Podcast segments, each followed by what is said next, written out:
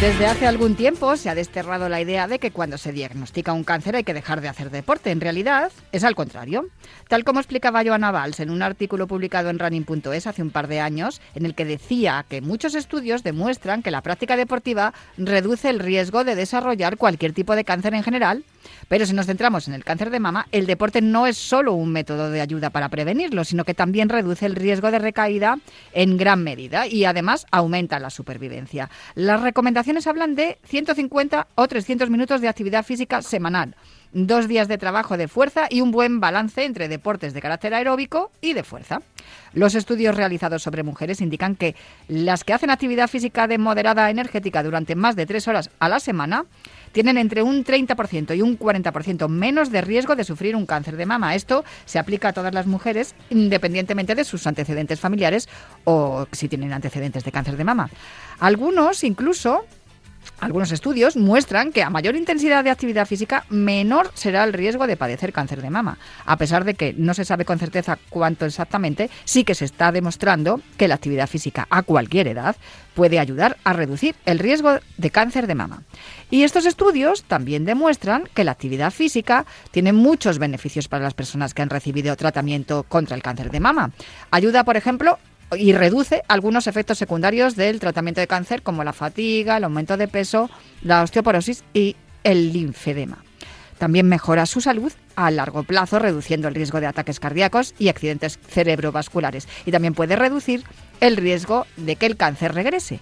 Ayuda en el bienestar mental porque reduce ansiedad, estrés, la depresión y además mejora el estado de ánimo.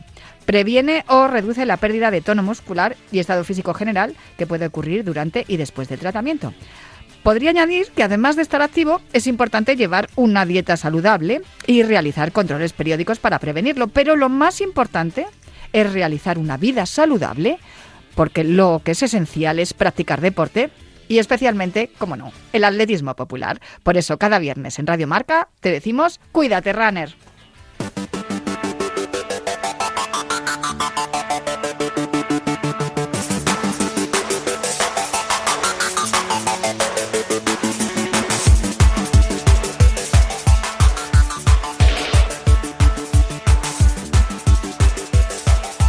Cuídate Runner con Natalia Freire.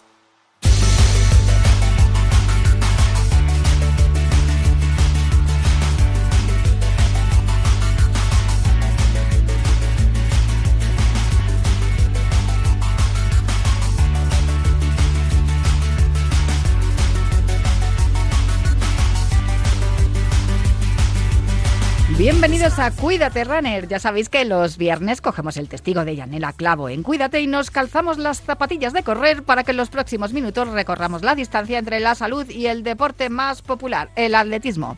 Os recuerdo que nuestro correo electrónico sigue siendo elultimorunner.gmail.com Os recuerdo también la cuenta de Twitter, de Twitter arroba elultimorunner y también os recuerdo que disponéis de un podcast en todas las plataformas de audio por si queréis volver a escuchar o tomar nota de todo lo que os contemos en los próximos minutos.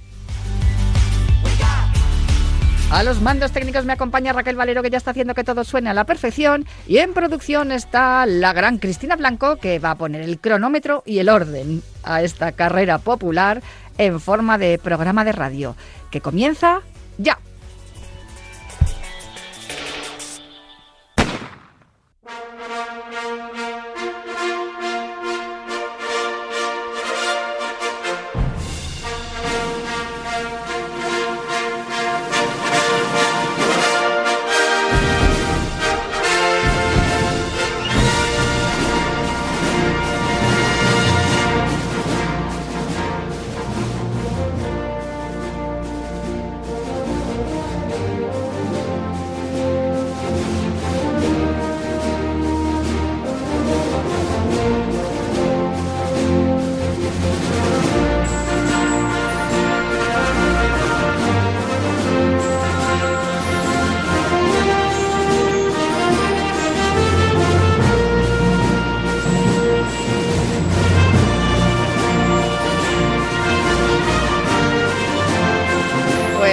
Sonando este espíritu olímpico de John Williams porque al otro lado del teléfono tengo a Juan Carlos Higuero. Juan Carlos, ¿cómo estás?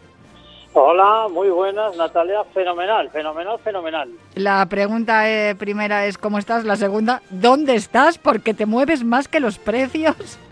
Mira, pues fíjate, acabo de salir ahora mismo de la fábrica de Joma en Portillo, en Toledo. Mm, Natalia, estoy entusiasmado. ¿eh? He estado viendo cómo se fabrica el textil, las zapatillas. Recordad que Joma fue la marca que vistió a los deportistas españoles, entre otras selecciones nacionales, para los Juegos Olímpicos de Tokio 2020. Y la verdad que Fructuoso López, el dueño, eh, tiene, bueno, ahí es un espectáculo ver cómo trabajan las máquinas robotizadas. Eh, he estado con cinco de sus eh, siete hijos que trabajan allí, eh, con los empleados, y de hecho, mira, han sacado hace poco unas zapatillas de carbono Homa R3000 que yo las llevo puestas, nada más que he entrado, he ido a por ellas y lo cierto es que, vamos, eh, entusiasmado, es digno de ver la fábrica de Homa, que quiero, bueno, mandarles un abrazo a toda la familia López porque eh, me han tratado de lujo y he podido conocer aún más cómo se fabrica eh, bueno, pues el calzado, el textil, un espectáculo, Natalia. Y producto nacional, yo no me extraña que estés entusiasmado porque desde luego, primero, estando en Toledo, ya uno se entusiasma porque es una ciudad preciosa. Y segundo, porque evidentemente estando allí una fábrica con un potencial como el que tiene Joma, que además es producto nacional, a mí me encanta todo lo de Joma, tengo que decir, y, y no solamente porque he visto a la, a la, selección española, sino porque tiene una línea de ropa también muy chula, ¿eh? Tiene, tiene algunos diseños muy vintage que a mí me encanta, me recuerda al atletismo antiguo y alguna que otra chaquetita y camiseta me he comprado para, no para entrenar, para salir por la calle vistiendo con la, con la J de Joma que me gusta mucho y además eh, eso es un, es un estilo muy, muy clásico que a mí me gusta bastante.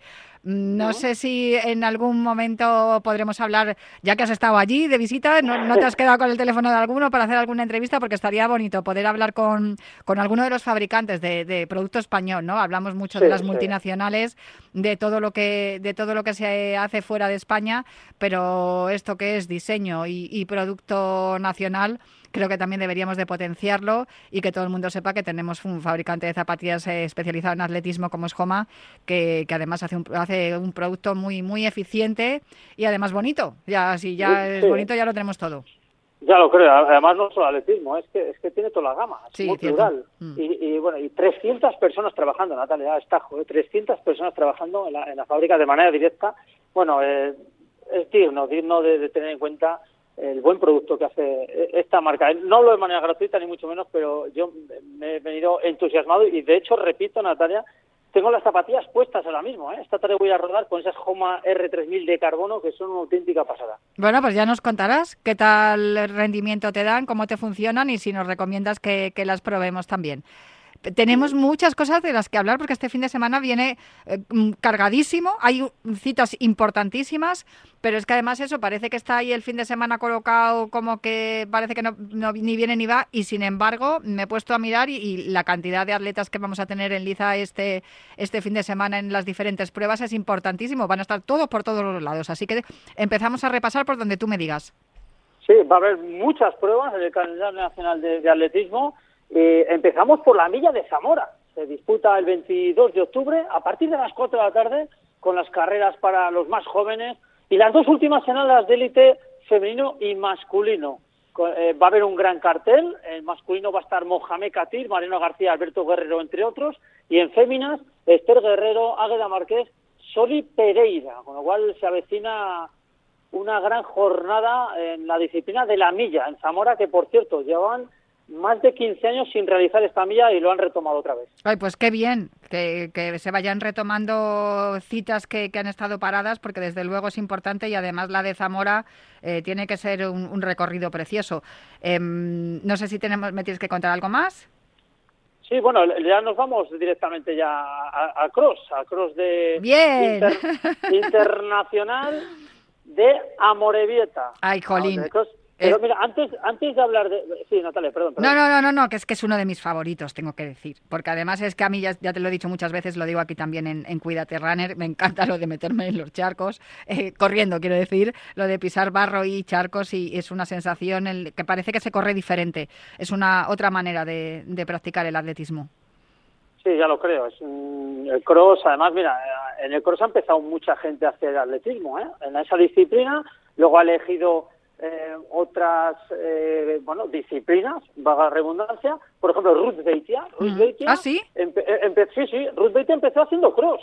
Luego ya, bueno, se especializó en la altura eh, y luego eh, Gil Manzano, uno de los árbitros también de fútbol, también yo hablo con él y también ha corrido algún cross en, en Extremadura, eh, futbolistas como Mendieta, bueno, el, el, cross de verdad que es muy plural y debemos de potenciar eh, esta disciplina, que no se pierda nunca porque creo que es parte de, del patrimonio eh, español, tenemos el mejor circuito del mundo, que de eso te quería hablar, Natalia. Sí.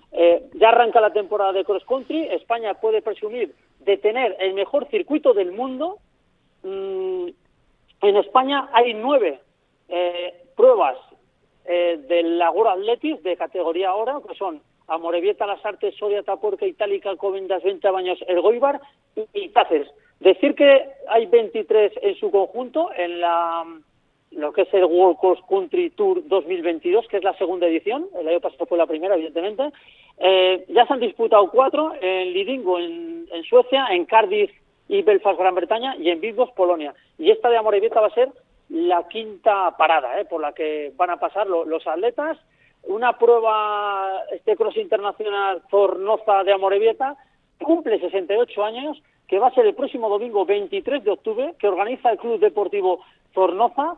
Empieza a eso de las 9.40 de la mañana con las categorías menores y las absolutas serán la femenina a las 12 y cuarto y la masculina a las 12 y 50 y como casi siempre se celebra en las campas de Jauriguibarría de Amorilleta. Eh, los nombres africanos te salen bien, el euskera ya te cuesta un pelín más. me, cuesta, me cuesta, me tengo que ir Y además es que creo que hay previsión de lluvia, o sea que va a ser un cross, pero de, del norte del norte. Sí, sí, además el terreno, como haya mucha lluvia, cuidado, ¿eh? Se puede formar un auténtico chocolate ahí, ¿eh? en, la campa. Y, lo que pesan las zapatillas cuando vas por el chocolate, pero qué épico y qué bonitos de verlo. A mí desde luego me gusta mucho. Sí, sí, el cross es muy vistoso, lo hemos dicho. Tenemos que cuidar eh, este patrimonio. Em, los organizadores van siendo mayores también, eh, están preocupados pues cuando ven, se jubilen, pues que dejen paso a otras generaciones y vamos a ver, eh, en ese sentido hay que potenciarlo un poquito más entre todos. Y, por ejemplo, este Cross Natalia cumple 68 años, 68 años. Es una auténtica locura, ¿eh? haciendo eh, pues año tras año la misma prueba. Y decir también, Natalia, que bueno, que, este cross tiene un gran cartel, como casi siempre. Va a estar, empezamos por los hombres, estará el ganador del World Cross Country del 2022, que es Rodríguez Quisera. Va a estar Rodríguez Quisera, eh, que es, repito, el campeón del Circuito Mundial de Cross en 2022. El año pasado ganó el Cross de Itálica, Las Artes, Soria, 20 de Baños, Candimpalos, segundo en, Atapuerca, y luego, ¿os acordáis en, en, en, Alcobendas, perdón, en Alcobendas, entró primero en la línea de meta, lo que pasa que a la postre le descalificaron por llevar una camiseta que no era de su club. Bueno, eh, pero un Rodríguez Quisera, que está afincado aquí en nuestro país, es la gran estrella mundial ahora mismo, eh, la gran referencia del campo a través. También estará el italiano Ilias Awani, campeón italiano de cross en 2021 y 2022. Tienen 10.000 como marca personal 27-45. También estará el keniano Peter Eijeru, ganó en Trieste el año pasado en Zagreb y ojo, este año en media maratón hizo una marca hace poco, además el 2 de octubre en Italia, de 1 hora 29 segundos. En cuanto a los españoles, Nací Jesús, Santiago Catrofe, Dani Arce, Raúl Cedada, David Vascuñana, Roberto Alaiz, Iván Shakir. Bueno, pues un cartel tremendo en categoría hombres. ¿Y en mujeres? Y en mujeres también, también. ¿eh? Bueno, la organización no ha escatimado, quiere traer a las grandes figuras, y algunas internacionales, como Aime Pratt, la británica, que, la que fuera séptimo en el campeonato del mundo del 3.000 obstáculos de Eugene del 2022 y también fue séptima en el europeo de Múnich, en esa misma disciplina. Estará también Clementine Munkandanga, una mujer que, bueno, que está acreditada, fue séptima en el cross de Albufeira del año pasado. La portuguesa Lia Lemos, que fue la vigésimo cuarta del europeo sub-23 del 2021. Las españolas, Cristina Ruiz, la actual subcampeona de España de cross, Cristina Espejo, que parece que va reencontrando la forma, Rosalía Tárrega, Azucena Díaz, Esther Navarrete, Laura Priego, Beatriz Álvarez, Isabel Barreiro, Claudia Estevez, Lucía Rodríguez. Vaya nómina, Natalia, ¿eh? vaya nómina para este cross que cumple, repito, 68 años a Morevieta. El 23 de octubre en las campas de Jauregui Barría, en Amorebieta y Chano. Mira, a mí el euskera se me da mejor que el africano, que, los, los nombres de los africanos. Sin duda, uno de mis de los cross más importantes que hay en, en, España, en el mundo diría yo, por lo que estás diciendo, porque nuestro circuito de cross, desde luego, es envidiable y, y es el mejor y por eso tenemos la, la etiqueta oro en, en todos estos. Mm, ¿Algo más que me tengas que decir de Amorebieta o pasamos a otra cita más? Porque sé que hay una cita que tú le tienes especial cariño también.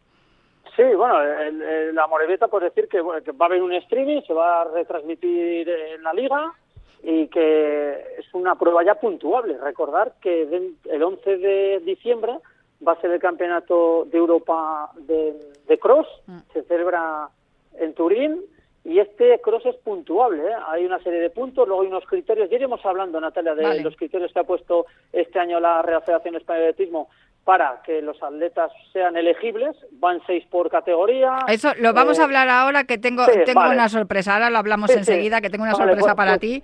Pero vamos a acabar de repasar, si te parece. Bueno, lo del Cross de Amorebieta. Me deja un poco así lo que has dicho de que los organizadores van cumpliendo años y que están buscando herederos que continúen la tradición, por favor. Eh, seguramente que hay muchísima gente que quiera seguir organizando en el futuro el Cross de, Amore, de Amorebieta y de todos los demás.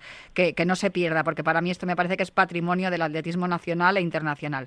Pero hay otra carrera más, ¿no? De la que me querías hablar. Sí, eh, hay otra carrera en Ajo, en Cantabria, Costa de Ajo. De la carrera Costa de Ajo, es que vamos, es emblemática. Es de, vamos hablando de, de, esa carrera siete años aquí en, en, el último runner. Bueno, y en Cuídate Runner ahora. Sí, es una carrera además que se hace con mucho encanto. Es una clásica, los eh, atletas masculinos compiten con 6.200 metros, eh, los femeninas 3.700. La verdad que es son distancias atractivas, es en asfalto, en lo que es en el polo de Ajo, en circuito urbano, y, la, y Pelayo, que es su organizador, pues lo hace con mucho entusiasmo. Pues van a estar también atletas muy muy importantes, mira, Mocatir repite, va a estar también, eh, bueno, más, atletas Oli Pereira, eh, y algunos atletas todavía no han cerrado el cartel, pero bueno, va a ser un auténtico espectáculo también esa prueba, ¿eh? o sea, clásica, eh, Costa de Ajo. Esa es una cita además que les gusta mucho a los atletas acudir precisamente porque se vive mucho el atletismo. Es un lugar donde se le tiene mucho, mucho respeto y, mucho cariño a este deporte y, da gusto correr por las calles de Ajo. Eh, hay otra prueba más eh, este fin de semana, precisamente muy cerquita de, aquí, la verdad. Bueno, no, no, tanto, porque es en Pinto, pero claro, es en Madrid. Me estabas hablando de pruebas que están un pelín más lejos, que estoy hablando del, del, Campeonato de España, el primero. Además, eh, máster que se celebra el de, en 5K y se va a celebrar en Pinto porque lo organiza el, el Seban Pampín Pinto. Así que yo sé de este, de este Campeonato de España desde que entrevisté, mm, yo creo que allá por el mes de mayo, a, a, Jimena Martín, que pertenece a este club, y estaba embarazada y, y me dijo que tenía previsto como, como plazo para volver a, a competir eh, precisamente el 23 de octubre, que es cuando se organizaba este campeonato de España Máster de en 5K, que era la primera vez que se, se hacía en esta distancia para los máster y que, y que a ella le apetecía volver. No la he visto entre, el, entre la, los nombres que van a correr, pero yo les voy a llamar para ver si, si me puede confirmar su participación, que estoy convencida de que sí, porque ya corrió en la Higuera Running Festival y la verdad es que corrió bastante bien. Sí, ya lo creo. Jimena, una proeza, ¿eh? Después de dar a luz, pues se recuperó Ni dos meses, ni dos meses hacía que había dado. Sí, ¿vale? sí. Vamos, eh, compitió fenomenal, acabó la prueba sin ninguna incidencia. Una gran atleta, ¿eh? Jimena Martín, y hablabas de este campeonato de España Máster, que es la primera vez que se hace un campeonato de España Máster de 5 kilómetros y va a haber casi 300 atletas. Mm. Un auténtico éxito, ¿no? 229 hombres, 70 mujeres y, como decías, eh, nombres más que propios y el, la cabeza de cartel Jesús España, ¿eh? que este hombre es un incombustible, está muy en forma y quizás sea el favorito en la categoría M40. Luego hay más atletas también que a, a renombrar, como José, Jesús Antonio Núñez, como Pedro Javier Vega, que también es multimedallista en categoría M40 en la prueba de, de 5.000 a nivel internacional. Bueno, pues va a ser una jornada más que apasionante, ¿eh? la de este domingo eh, se disputa ese campeonato de España máster de 5 kilómetros en Pinto. Y allí estaremos, además, que yo pienso ir a verlo. Eh, uno de los nombres propios de ese campeonato va a ser Manuel Alonso, madrileño gran referencia máster, mejor atleta en 2016-2017, corre en categoría M85. Y otra de las que va a estar, eh, bueno, va a estar es María Estel Pedrosa también, mejor atleta española en el 18 en el 21, y también va a estar Consuelo Alonso, que por cierto hablamos con ella hace unas semanas en femenino singular, y ella va a estar en la categoría F70, es decir, eh, que el hecho de cumplir años no implica que puedas dejar de competir o que tengas que dejar de competir. Al contrario, puedes seguir compitiendo y haciéndolo muy bien. Y este campeonato que vamos a ver en Pinto el próximo domingo, primer campeonato de España máster de 5 kilómetros, es la prueba de ello. Mm, has, comentado, mm, ya para pasar a, otro tema, has comentado lo de los criterios de mm, lo de los criterios de selección. Hubo mucho jaleo este verano. Creo que al otro lado del teléfono tengo ya a mi compañero Tomás Campos de Marca. Hola Tomás, ¿cómo estás? Oye, estuviste en el desayuno informativo del pasado día 19 en la sede de la Real Federación Española de Atletismo y hablasteis muchas cosas interesantes, entre ellas precisamente eso, ¿no? Esos criterios de selección a los que se estaba haciendo, haciendo referencia Juan Carlos Higuero. Sí, hombre, yo creo que era una pregunta obligada, ¿no? Porque mm, en una temporada yo creo que, brillante, ¿no? En cuanto a resultados, en cuanto a crecimiento, eh, eh, pues eh, es verdad que eso fue un poco un pequeño borrón, ¿no? hubo polémica, varios atletas, algunos seleccionados y otros no seleccionados, pero que criticaron los criterios eh, que se habían usado para, para hacer las listas, que algunos eh, tildaban de arbitrarios. Entonces, eh, bueno, creo, creo, que era una pregunta obligada, sobre todo para Pepe Piró, ¿no? que, que, explicase un poco mm, cómo, cómo se iba a gestionar eso en la próxima temporada, si iba a haber algún tipo de cambio. Lo explicaste en la noticia que publicaste en Marca, pero por favor explícanoslo a nosotros y a los oyentes de Cuídate Runner. Eh, bueno, el, cambio fundamental es que eh, se va a establecer una mínima federativa. A, ver, lo, voy a explicar con el ejemplo que puse en la misma noticia. Eh, el año pasado, o sea, perdón, esta temporada, mejor dicho, que finaliza, había dos formas de acceder a un, gran campeonato, ¿no? hablamos de, aire libre, tanto de Múnich como de Eugene, que era lograr la mínima mundial, la mínima mundialista, o a través del World Ranking. El tema es que si tú entrabas por eh, World Ranking, eh, en algunos casos, eh, bueno, creo que hubo siete casos en, Múnich que se quedaron fuera.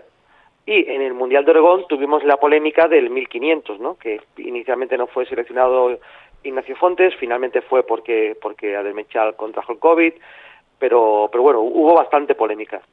este año se va a establecer también una mínima eh, federativa, zona mínima que impone la Federación Española. Voy a poner un ejemplo. Vamos a, la mínima para los 200 metros es 20.16. Pongamos que un atleta español corre en 20.34 y eh, entra entre los 48 seleccionados para disputar el Mundial de Budapest del año que viene vía World Ranking. El asunto es que si la Federación Española establece una mínima de 20.30, ese atleta, aunque entre por World Ranking, ya no va a poder ser seleccionado. O sea, la atleta tendrá que cumplir con esa mínima mundial, con esa mínima eh, federativa. Ojo, el hecho de que tenga, de que, de que lograse esa mínima tampoco le garantiza la presencia, porque hay, digamos que hay un último requisito que, que, es evidente, que es que la atleta esté en buena forma, demuestre un buen estado de forma las semanas previas a la competición. Quiere decir que si ha logrado la mínima federativa eh, tres meses antes del campeonato y los últimos, las últimas semanas no ha estado bien, a lo mejor se queda fuera de la lista. ¿Hay excepciones? Sí.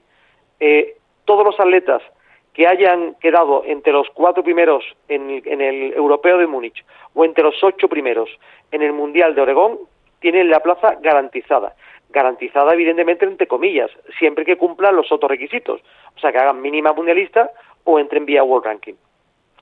Vale, de este modo, no sé si se evitaría lo que ocurrió el, eh, para la clasificación de, de Oregón, y, también para la de Múnich, porque recuerdo que uno de los problemas es lo que has citado tú, lo de mm, lo de Nacho Fontes que se quedó fuera, entró en su lugar eh, Nacho este, mm, García Romo, Mario, García Romo, y, y claro, eh, Ignacio tenía la mínima, pero Mario había sido campeón de España. De esta manera se establece una, una cifra, por decirlo de algún modo, una marca matemática y esa es la que tiene que tener, además de luego los criterios que también... No, no, pero, pero fíjate, Natalia, el problema se hubiese resuelto inmediatamente. ¿Por qué? Porque el campeón de España, que por cierto, estoy recordando que no lo he puesto en la noticia, el campeón de España de cada, de cada prueba, siempre evidentemente que, que cumpla los otros requisitos, estrategia mínima o entre World Ranking, el campeón de, España va al, gran campeonato, en este caso al, al Mundial de Budapest, te garantiza.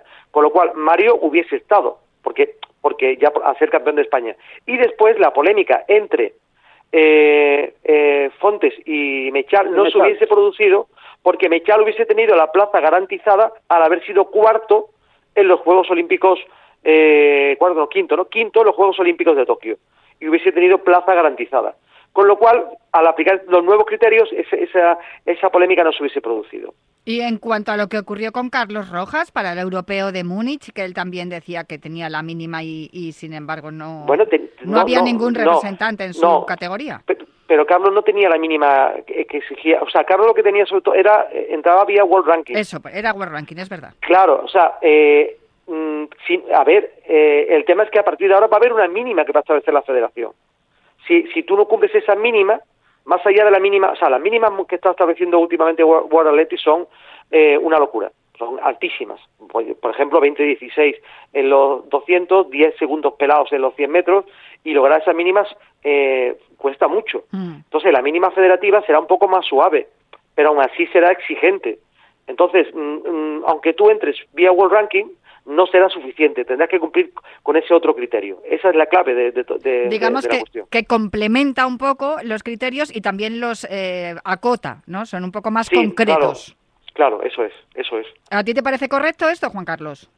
Sí, buscando, como decía el presidente de la Federación Española de Atletismo, Raúl Chapado, quiere buscar la excelencia, quiere ir con garantías al gran campeonato, con unas marcas eh, pues eh, que den garantías al menos de pasar una ronda, de pasar una calificación bueno, es justo y lógico, pero por lo menos ya sabemos, ¿no? Eh, quién puede ir, quién no puede ir, porque me pasó sí que es cierto que hubo ahí un lío, hubo atletas que entraron por World Rankings, otros no, y ahí se formó eh, el lío, ¿no? Es justo, yo creo que es justo, si se, repito, si se quiere eh, buscar la, la, excelencia, ¿no? El poner ese requisito de, aun entrando por World Rankings, la federación siempre tiene la última palabra poniendo la mínima federativa que ponen ellos. Bueno, me parece una buena solución, así también los atletas ya saben si van o no. Y, aunque tengan los puntos por World Rankings, que es más fácil, más sencillo entrar para ser internacional en el europeo o mundial, eh, de esa manera, pues la federación dice, no, el que vaya, pues eh, tiene que hacer la, la mínima. Puede haber algo de polémica, cuidado con el 800, ¿eh? porque habiendo puestos fijos eh, en, en unas pruebas, claro, si, hay cinco mínimas, eh, por ejemplo, vamos a poner un, caso rápido, lo voy a intentar explicar lo más rápido posible. Eh, Mariano García quedó campeón de, Europa, ¿vale? Iría fijo, iría fijo. Claro, si luego a lo mejor no queda quinto, eh, otros también tienen la mínima, claro, ahí se puede liar un poco también. Siempre va a haber algún lío. Van a ser en pocas pruebas, pero bueno, yo creo, en definitiva, yo pienso que, que es difícil. Yo creo que el, papel que tiene Pepe Pillo no es nada fácil y espero con Fideseo que con esto pues ya los atletas salgan de dudas y que antes después del Campeonato de España ya sepan quién van a ir de, de eh, manera definitiva. Como dice Juan Carlos, tiene razón, en algunas pruebas, 800 mil, sobre todo al medio fondo, puede haber, puede haber casos, incluso, fíjate, en los 110 vallas, puede haber algún tipo de polémica, pero lo que la, federación intenta asegurarse, entre comillas, es que sus grandes estrellas no, aunque tenga, a ver, el, tema es que en, en el Campeonato de España todos pueden tener un mal día. O sea, mm, a lo mejor ese día se levanta eh, Katir y, oye, eh, tiene... Dolor de muelas. Eh, problemas, sí, o problemas estomacales y queda quinto. Y claro, mm, España no se puede permitir, o sea, porque algunos atletas, yo entrevisté a Fontes en, en ya en, en, en Eugene, eh, días antes de competir, y él decía que a lo mejor sería conveniente hacer algo parecido a los trials americanos. Pero claro, es que España no es Estados Unidos. ¿Qué pasa en los trials?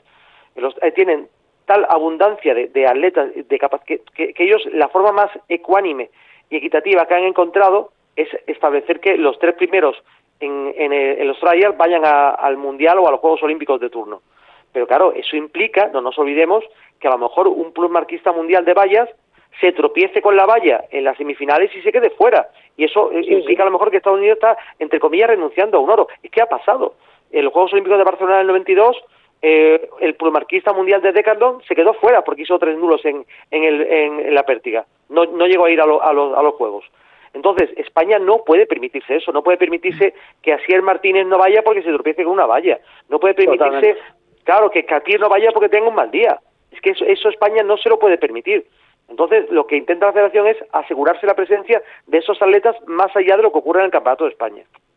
Y otra cosa que le gustaría asegurarse también eh, por avanzar es la posible participación de, de Jordán Díaz. No sé si también eh, nos puedes explicar lo que se habló en ese desayuno informativo sobre este tema, sobre el, triplista.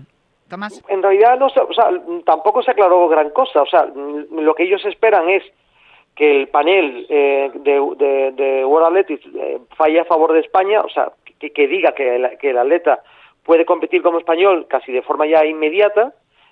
a lo que se agarra la Federación Española es que mm, Jordan Díaz ya lleva tres años sin competir como cubano, porque su última competición como cubano fue el Mundial de Doha de septiembre y octubre de, 2019, eh, mm. entonces ya habría cumplido ese criterio. Lo que pasa es que es verdad que es un tema complicado, porque mm, después la interpretación de la letra pequeña eh, de la norma es, un poco, eh, digamos, está un poco a, a, lo que decidan los integrantes de ese panel, ¿no? Del, del organismo que rige los destinos del atletismo internacional. Entonces, esperan que haya una decisión eh, en el próximo mes, incluso menos, y que, bueno, esperan poder contar con, con Jordan ya, pues, eh, bueno, yo creo que la primera competición sería el, el europeo de pista cubierta de, de, Estambul. Ojalá, ¿no? Todos estamos deseando ver a un atleta que, recordemos que el año pasado eh, fue la segunda mejor marca mundial del año, solo superado por el campeón olímpico mundial Pichardo, que hizo 17.95, mm. él hizo 17.87, récord de España, y es un potencial y lo joven que es, chicos, es que es Claro, claro. O sea, quiero decir que es un potencial medallista olímpico, pues entonces eh, ojalá pueda competir pronto ya como español, pero repito, no, no lancemos todavía las campanas al vuelo porque eh, vamos a ver. Sí, sí. Totalmente, ¿eh? eh. Sí, hay, exactamente. por lo visto hay esas dos vías, ¿no? El presidente de la Federación Española de Atletismo, Rol Chapó, lo dijo. la primera posibilidad es que desde que compitió con Cuba la última vez, que fue en Doha 2019, que pasen tres años, con lo cual ya en, este mismo otoño ya podría competir, ¿no? Del 2022, porque recordad que el Mundial de Doha fue en octubre también. En, octubre del, del 2019, pero cuidado, ¿eh? La nueva norma sobre cambios del país en el atletismo mundial dice que tiene que pasar tres años desde la nueva nacionalización. Recordar que Jordan Díaz se, nacionaliza, se con DNI español fue en febrero del 2022, con lo cual no podría competir hasta febrero del 2025. Vamos a ver eh, cómo es la piel del IAF eh, eh, y, lo que y también decía Raúl Chapado que él calcula que dentro de un mes no más que ya comunicarían algo desde la IAF, desde la Gura perdón. ¿Algo más así importante que señalar, Tomás? ahí hacemos una paradita. No, esa en realidad, eh, digamos que, bueno, eh, se demostró un poco, bueno, la buena salud que tiene el atletismo español, eh, mm, los buenos números que ha dado la Federación este año, 124 récords y marcas y mejores marcas nacionales en, en lo que en este año, por las 100, 103 de 2021, 100 clubes más, el presupuesto que aumenta un 30% hasta los 15,7 millones de euros, que es una cifra muy importante. eh, aumenta el número también de, árbitros, de, bueno, de federados. Por primera vez hay más de 100.000 federados. Eh, son evidentemente números que por los que hay que congratularse, pero, pero bueno, eh, ya sabemos, eh, yo creo que el atletismo español evidentemente esto está en un buen momento, ¿no? Los resultados lo avalan. Eh, Chapado dijo que, que más allá de Gran Bretaña, eh, ahora mismo no ve ningún país que esté por delante de España en Europa, ¿no? Que, el resto, Francia, Italia, eh, Polonia, Alemania, eh, bueno, es verdad que hay un, gigante dormido que, no está participando, que es Rusia, pero que solo que, solo Gran Bretaña está claramente por, por, por, España en cuanto a potencial, ¿no? Fuimos terceros en el medallero en el europeo de Múnich y eso evidentemente es una gran noticia. 33 medallas, 67 puestos de finalistas que a mí me parece importantísimo, logrados en los seis grandes campeonatos absolutos que se han disputado este año en todas las modalidades del atletismo.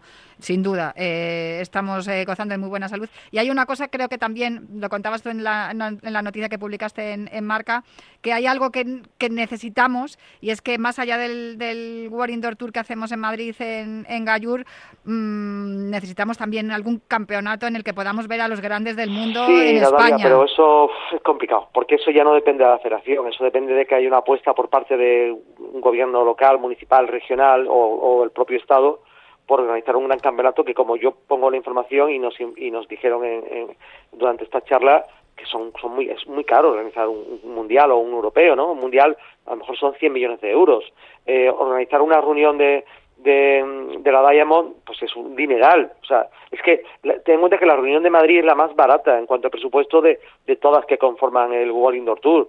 Entonces, eh, y después también el tema de las instalaciones, pues en Madrid han hecho un estadio muy coqueto, muy bonito, como es Valle Hermoso, que a mí me parece un estadio precioso, con una pista verde que es, que es, que es fantástica, pero eh, que no es un recinto que pueda acoger un, un mundial, por ejemplo. Entonces, mmm, Montjuic, mmm, bueno, en la pista, por ejemplo, de, de, la Cartuja está en un estado lamentable. Eh, Montjuic tampoco parece que sea ahora mismo el, el, el, escenario ideal o que haya interés por parte de Barcelona de acoger un gran campeonato. Quedaría Chapín en, en Jerez, pero, pero el tema es que España no tiene una gran pista sí. de atletismo como tienen otros países, como tienen, bueno, varias, eh, Gran Bretaña, eh, Polonia, eh, por supuesto Alemania, eh, Francia, es que si no tienes esas instalaciones difícilmente puedes hacer un campeonato, es que es así de sencillo. Pues nada, habrá que apostar por eso, por tener un recinto que sea adecuado para poder eh, realizar un gran campeonato, porque la afición, desde luego, hay, de eso no hay duda. Chicos, vamos a hacer una paradita para el habituallamiento y continuamos, que además os tengo una preparada una sorpresa.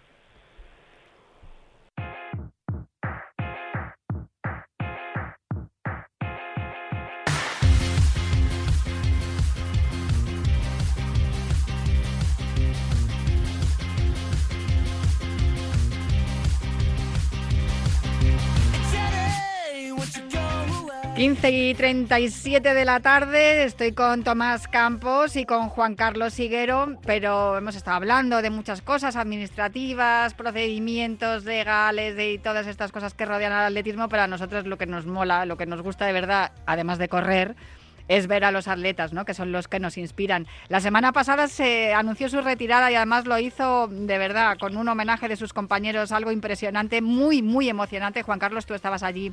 Se retiró uno de los, de los grandes de, de nuestro atletismo creo que va a dejar de competir, pero no va a dejar de correr, porque eso yo creo que es imposible. Y además, eh, igual hemos perdido un atleta y hemos ganado un entrenador. No, lo, no estoy muy segura. Seguramente que sí. se lo quieres preguntar, lo estás deseando, Tomás Campos, a, a, tu paisano Kevin López. Muy buenas, ¿cómo estás?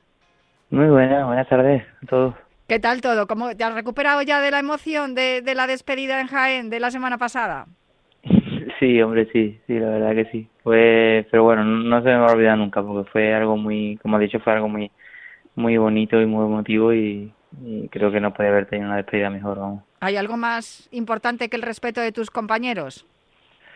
Pues creo que no. Creo que quizás se nos olvida cuando estamos en la alta competición, pero eh, a mí sinceramente lo que más echaré de menos va a ser el trato con los con, mis compañeros y amigos de atletismo y lo que más me emocionó fue eh, ver que, había algún atleta, algún amigo que, que se emocionaba porque ya no iba a poder estar con ellos más en, en la alta competición y fue lo que más lo que ya me terminó de romper y, y me hicieron llorar.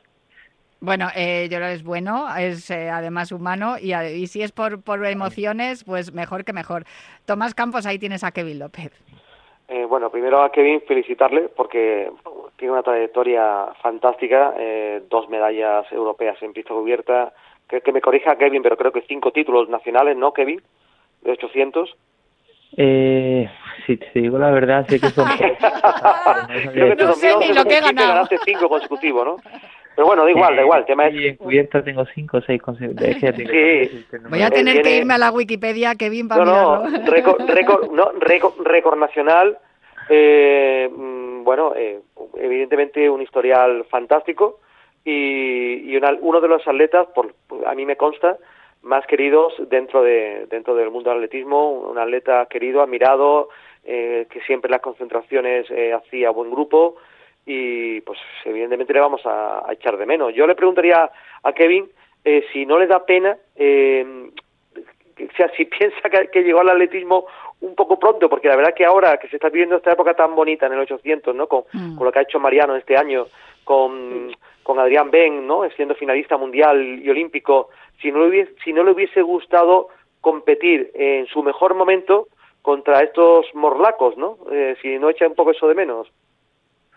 Bueno, ya está, ya llevo varios años centrado en el 1500 y, y bueno, no, ya me ha pillado un poco tarde eh, Mariano y Adri, aunque he llegado a competir algo con ellos, quizás eso, no, no ahora que están a su nivel o a un muy buen nivel, porque yo creo que todavía todavía les queda un poquito más para, estar, para ser más fuertes, pero eh, bueno, al final me retiró relativamente joven, pero pero bueno, que son muchos años. Realmente empecé a destacar muy joven y, y quizá ya son demasiados años en el atletismo profesional, en el atletismo de élite y, y bueno, es algo que más allá de lo físico desgasta mentalmente y, y, y ya lo necesitaba descansar.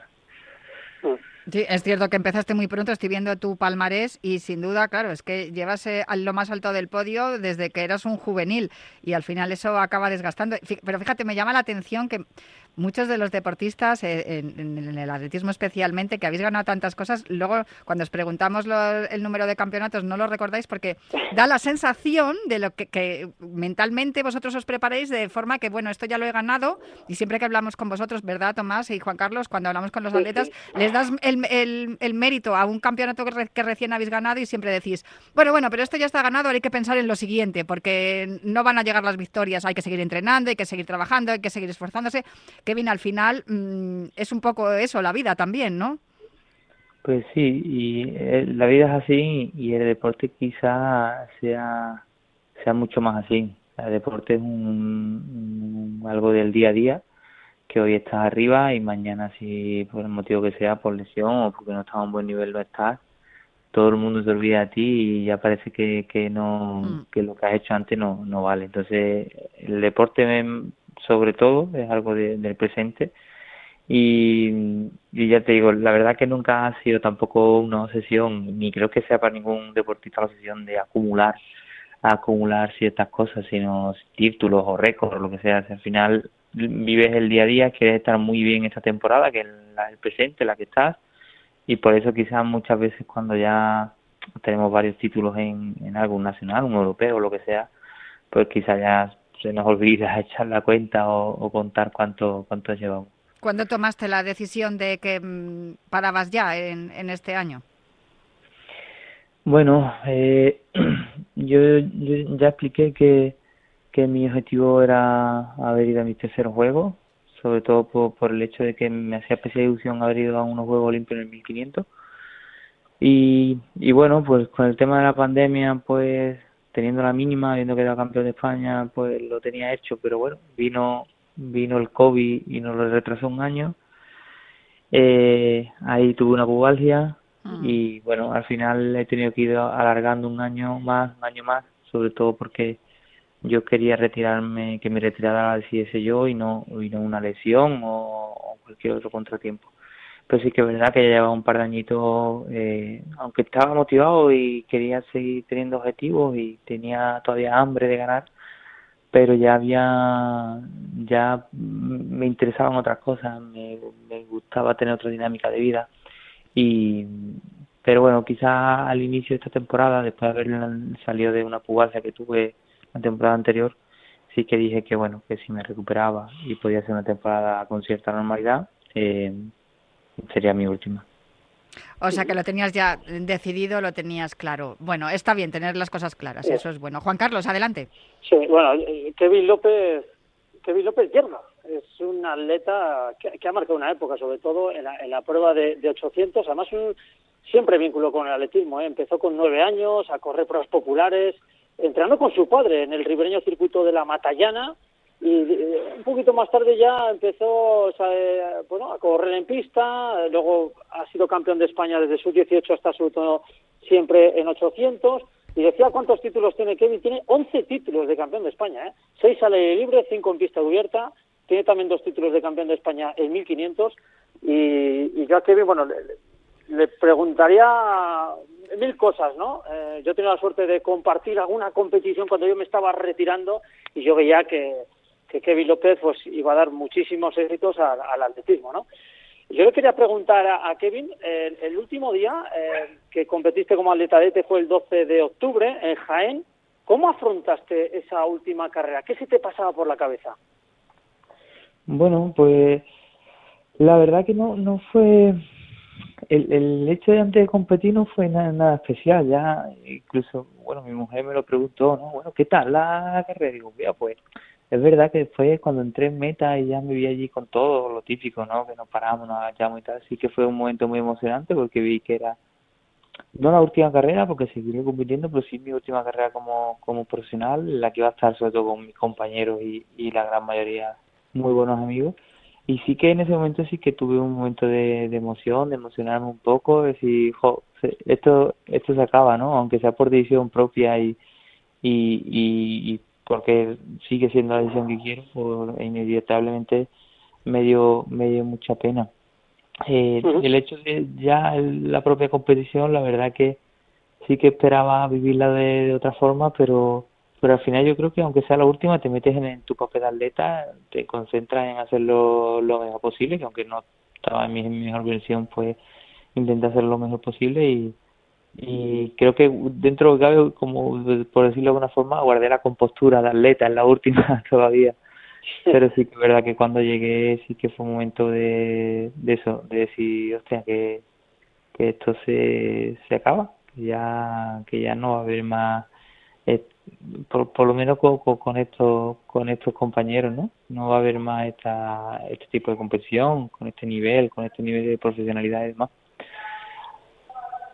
No sé si. Eh, sí, no, le iba a preguntar a Tomás que si quería hacerle alguna pregunta. Sí. mira, quería hacerle una doble pregunta. Eh, mm, una es, eh, eh, Kevin, si te parece, o sea, mm, que, ha cambiado un poco la mentalidad en el mediofondo español en los últimos 3 o 4 años, porque grandes atletas con unas condiciones tremendas como. pues como tú, como Reina, como Medo, mm, no llegaron, digamos, a romper definitivamente al aire libre, conseguir grandísimos resultados en los grandes campeonatos teniendo unas condiciones y una calidad excepcional eh, y sin embargo en los últimos tres o cuatro años hemos visto unos resultados increíbles no eh, primer finalista olímpico eh, un sexto puesto quinto puesto mundial de Adrián el título europeo al aire libre de Mariano el título mundial en pista cubierta. Si, si a vosotros si piensas que os podía faltar un, o no a vosotros, sino al atletismo español en general, hace cinco o seis años, si podía faltar esa especie de descarga y ambición. Y la segunda pregunta es, ¿qué me puedes decir de nuestro paisano de, Gonzalo García? ¿Cómo crees que puede progresar después de la gran sorpresa de ese sexto puesto en el 1500 del, eh, del europeo de, de Múnich? ¿Qué se puede esperar de él? Bueno, mira, pues te voy a, te voy a enlazar las dos preguntas para, para explicarlo un poco mejor. Eh, Gonzalo quizás sea el ejemplo de, de lo que de lo que está pasando de lo que está pasando en los últimos años. Y no, te, no, no me gusta decir que quizás lo que nos ha faltado a mí, a Reina, a Almedo y a todos los, los anteriores que han nombrado, ¿no? los atletas que hemos pasado, que éramos de otra época, pero lo que realmente creo que ha cambiado son los sistemas de entrenamiento y lo que ha cambiado son los entrenadores. Estamos viendo que realmente están entrando en atletismo entrenadores con me sabe mal decir así, pero como mejor formados, ¿no? Ah, realmente la figura del entrenador se está convirtiendo en algo más profesional. Están entrando en atletismo gente que viene de, la carrera de, ciencia, actividad física y deporte y realmente estamos haciendo las están haciendo las cosas mucho mejor. Como ves, yo en los últimos años he hecho concentración en altitud, eso eso ya es la dinámica en la gran mayoría de atletas de medio fondo y fondo eh, los entrenadores hacen una mejor planificación. Estamos viendo que, grandes atletas como Mariano son capaces de hacer una pista cubierta y, un aire libre. Y, más allá de que Mariano tiene una calidad excepcional, es porque realmente el entrenador está planificando. Estamos viendo como Mariano en mayo, junio no estaba no estaba bien del todo y, realmente veíamos que, que, parecía que igual le estaba pasando factura un poco la cubierta y realmente es que su entrenador estaba haciendo un trabajo increíble para que llegara bien donde tenía que llegar y creo que eso nos ha faltado mucho, ¿no? Tener a alguien que realmente nos guíe como como como como como hay que hacerlo y no no por no porque no quisiesen sino quizás por, por un falta de, de más conocimiento de, de más formación y creo que eso sí que se está teniendo en cuenta y hoy tenemos el caso de, de, Gonzalo no que sido un atleta que ya corrió bastante que había sido internacional en 3000 que era un fijo en el 3000 de pista cubierta pero que el salto de calidad que ha dado este año ha sido y ha coincidido con su cambio de entrenador, que ha pasado a entrenar con, con un doctor en ciencia de actividad física y deporte, que hace las cosas de forma muy metódica y hemos visto cómo ha sido capaz de hacer una cubierta muy buena, aun a pesar de estar basándose a, a, un sistema nuevo de entrenamiento y que ha hecho un aire libre que lo, que lo ha abordado y, y que ha estado donde tiene que estar a un muy buen nivel. Juan, Ca- Juan Carlos, venga, que te dejo la Sí, última. Yo, yo sí, la- una pregunta doble también. Eh, yo quería preguntar a Kevin, que, ¿qué es lo que más te impresiona de una pista de atletismo? Y también, eh, que, ¿qué proyectos tienes a partir de ahora? ¿Qué vas a hacer a partir de ahora, Kevin? Bueno, lo que más, el, el momento quizás más, más me ha emocionado, porque quizás mm, falta a veces en el atletismo, para mí fue mi, mi primer Juego Olímpico, y no por el hecho de que fuera el primer Juego Olímpico, sino porque me, me fascinó ver un estadio con 80.000 personas a reventar, eh, estando pendiente de un atletismo y animándonos porque la sensación es brutal, o sea, una sensación de, de ni siquiera estar escuchando lo que está pasando alrededor del, del bullicio que hay. Eso quizás ha sido lo que más me ha sorprendido de, de, del atletismo y lo que viví con más, con más expectación. Y después, pues bueno, a día de hoy estoy terminando mi carrera, mi carrera universitaria, que empecé fisioterapia cuando me tocaba ser universitario y, ya lo tengo como un reto personal, quería retomarla y terminarla. Estoy eh, ejerciendo de entrenador, entrenador online, una plataforma que, que, que he creado para, para hacer entrenamientos online y entrenar a algún atleta de cierto nivel. Y, y bueno, tengo varios proyectos que poco a poco irán saliendo, eh, sobre todo dirigidos a temas de formación como entrenador y, y temas de entrenamiento y de fisioterapia, todo un poco cogido, cogido la mano. Y, y bueno, la verdad que de- todo siempre queda un poco de incertidumbre cuando te retiras y entras en el mercado laboral, pero, pero la verdad que ahora mismo me, me, me falta tiempo para hacer todo lo que todo lo que me apetece, así que por eso no, no me puedo quejar. Pues estupendamente, pues aprovechar el tiempo, Kevin. De verdad, muchísimas gracias por todo lo que nos has aportado, por todo lo que nos has dado y espero que nos sigas aportando. Yo me apunto eso de lo de que los entrenadores han cambiado los métodos y ahora son más eficientes los atletas gracias a eso. Vamos a ver si tú también puedes aplicar todos tus conocimientos y, y podemos hablar contigo también en breve porque estás en ese camino, que a mí me encantaría. Muchísimas gracias, muchas felicidades por, por tu carrera y nada, a seguir disfrutando ese día a día con el atletismo. Muchas gracias a vosotros. Tomás Un abrazo, Campos. Tomás Campos Un y. Juan Carlos Higuero, muchísimas gracias también a Y vosotros. Kevin, dos. muchas gracias por todo lo que has hecho por nosotros y por el atletismo español. Nada, muchas gracias. tío. Y lo bien que nos atiende siempre a los medios, que eso también se agradece. Bueno, pues un abrazo fuerte. Hasta la semana que viene, chicos, y, y muchas gracias, Kevin.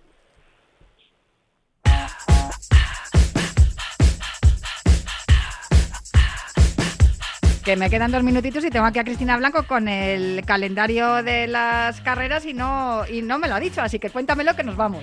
Rápidamente, Natalia. Para el sábado, para empezar, tenemos la carrera popular Cheste a las 6 en Valencia. La organiza el Ayuntamiento de Cheste con una distancia de 5 y 10 kilómetros. A la misma hora, la carrera popular El Deporte, la Salud Mental en Huelva con una distancia de 4,5 kilómetros. Y una hora después, a las 7, la carrera Puerto de Cartagena en Cartagena, Murcia. Y lo organiza el Ayuntamiento de Cartagena con una distancia de 10 kilómetros. Y para el domingo 30 de octubre, arranca a las 8 y media de la mañana la carrera solidaria AEC Valencia contra el cáncer con una distancia de 5,6 kilómetros. A las 10 menos 20, el primer trofeo Ibercaja, Ciudad Zaragoza, Gran Premio de Aragón, Campo a Través. Es una carrera que está incluida en el calendario nacional de la Real Federación y se celebrará en Zaragoza y lo organiza el Club de Atletismo de Cayalata Youth con varias distancias en una modalidad popular de campo a través. Y por último, la décima carrera solidaria por la esclerosis múltiple a las 11 en Vigo, Pontevedra, organizada por la Asociación Viguesa de Esclerosis Múltiples con una distancia de 5 y 10 kilómetros. Me encanta que me traigas eh, los fines de semana la carrera solidaria eh, que tiene que haber para la semana que viene. Pues Estamos hablando de las carreras que Sí. se van a celebrar el próximo fin de semana, porque para el de este fin de semana ya nos da tiempo a inscribiros, pero para todas las que ha dicho Cristina, sí que os da tiempo a rellenar las inscripciones y a participar en ellas. Así que os animamos a que sigáis eh, entrenando, que sigáis corriendo y sigáis haciéndolo además por una causa mm, solidaria, a ser posible. Muchísimas gracias. A ti, Blanco. Natalia. Y muchísimas gracias también a todos los que estáis al otro lado escuchando cada viernes Cuídate Runner, pero eso sí, de lunes a jueves tenéis a Cuídate con Janela Clavo. Eso sí, los viernes aquí estamos hablando de cuidarnos, de vida saludable y sobre todo haciéndolo con, con la actividad que más nos gusta, que es el atletismo popular. Aunque hoy hemos hablado mucho de atletismo profesional porque es tercer viernes de mes y nos tocaba. En la semana que viene volveré. Muchísimas gracias a Raquel Valero también por estar al otro lado del cristal ayudándome como siempre. Y os recuerdo que tenéis que seguir corriendo y yo os espero aquí el próximo viernes en Cuídate Runner.